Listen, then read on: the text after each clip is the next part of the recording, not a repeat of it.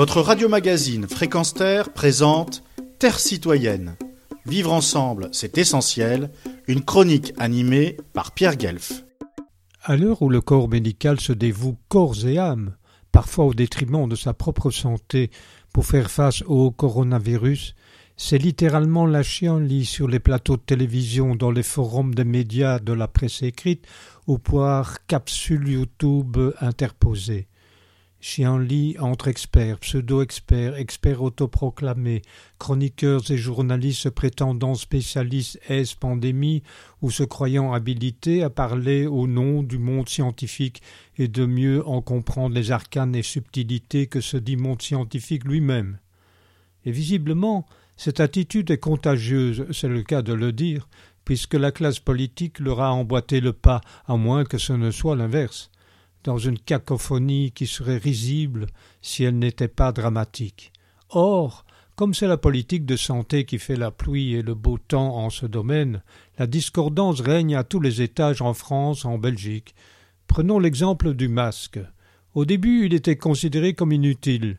Normal puisqu'il n'y en avait pas de disponible et que les stocks n'avaient pas été approvisionnés par négligence ou économie.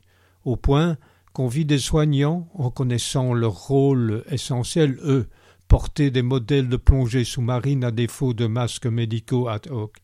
Puis, changement de discours, le masque fut recommandé car des commandes avaient été passées parfois dans des pays ne donnant aucune fiabilité sur les normes requises. Alors, en présence d'une telle pagaille, des milliers de citoyens se mirent à confectionner des masques eux-mêmes, et ils reçurent de la part des autorités les conseils de fabrication que celles-ci leur assénaient sans rougir. Mais business is business, des centaines de millions de masques allaient être livrés, je cite, dans les prochains jours, et du coup, à mains endroits, le masque était devenu obligatoire, strictement obligatoire.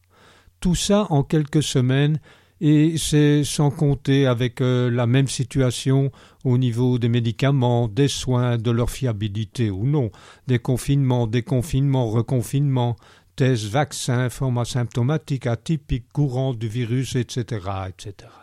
Certes, nous ne sommes pas du tout enclins à la pensée unique, encore moins au prêt à ne pas penser que nous concoctent les partisans de l'ultralibéralisme. Mais les citoyens, et à plus forte raison le patient, méritent plus de respect.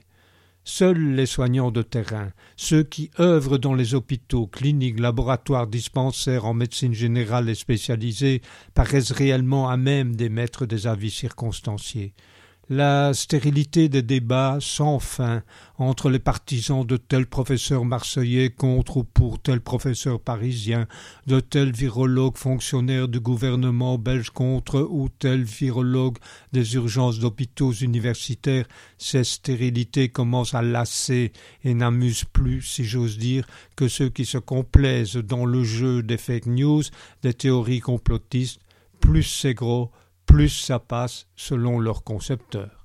Heureusement, il semble aussi que de plus en plus de citoyens se rendent compte de la manipulation de tous ces spécialistes autoproclamés qui ont leur remède contre la pandémie à coups de carottes râpées, jus de tomates, conseils souvent payants, dont ceux de brocarder la médecine au profit de leur méthode perlimpinpintesque.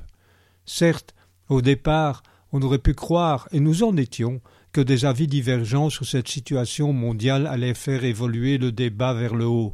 Mais, au fil des jours, il a été banalisé, théâtralisé, monétisé, politisé, au point d'en être ridiculisé. Retour donc aux gens de terrain, au vrai. Retrouvez et podcastez cette chronique sur notre site fréquence